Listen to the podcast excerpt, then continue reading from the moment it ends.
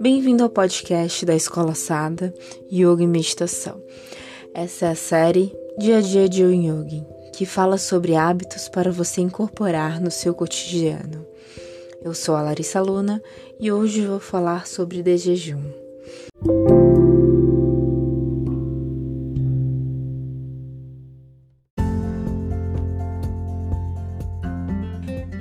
É de manhã cedo e o aroma que se espalha pela casa, diretamente da sua cozinha, acaba por estimular todos os seus sentidos.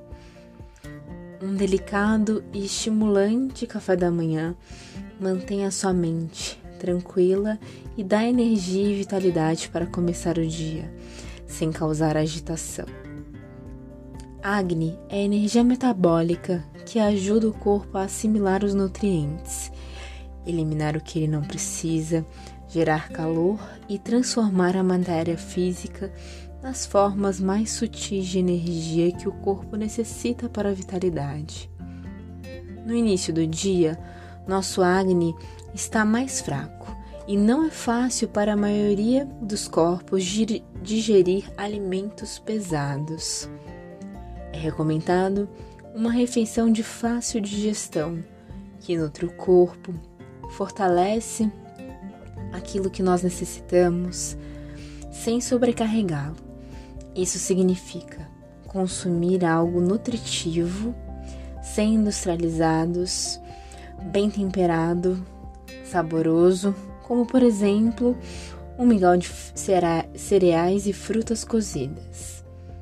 Busque variar as frutas, as especiarias e o tipo de leite que você utiliza.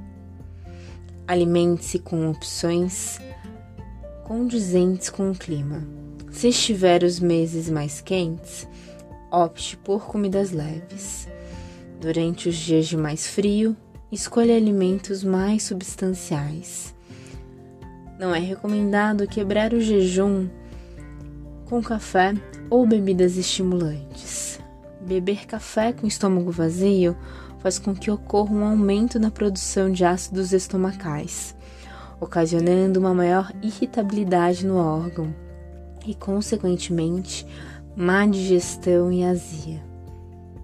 Beba água ou infusões de chá sem cafeína, com o intuito de estimular a sua digestão.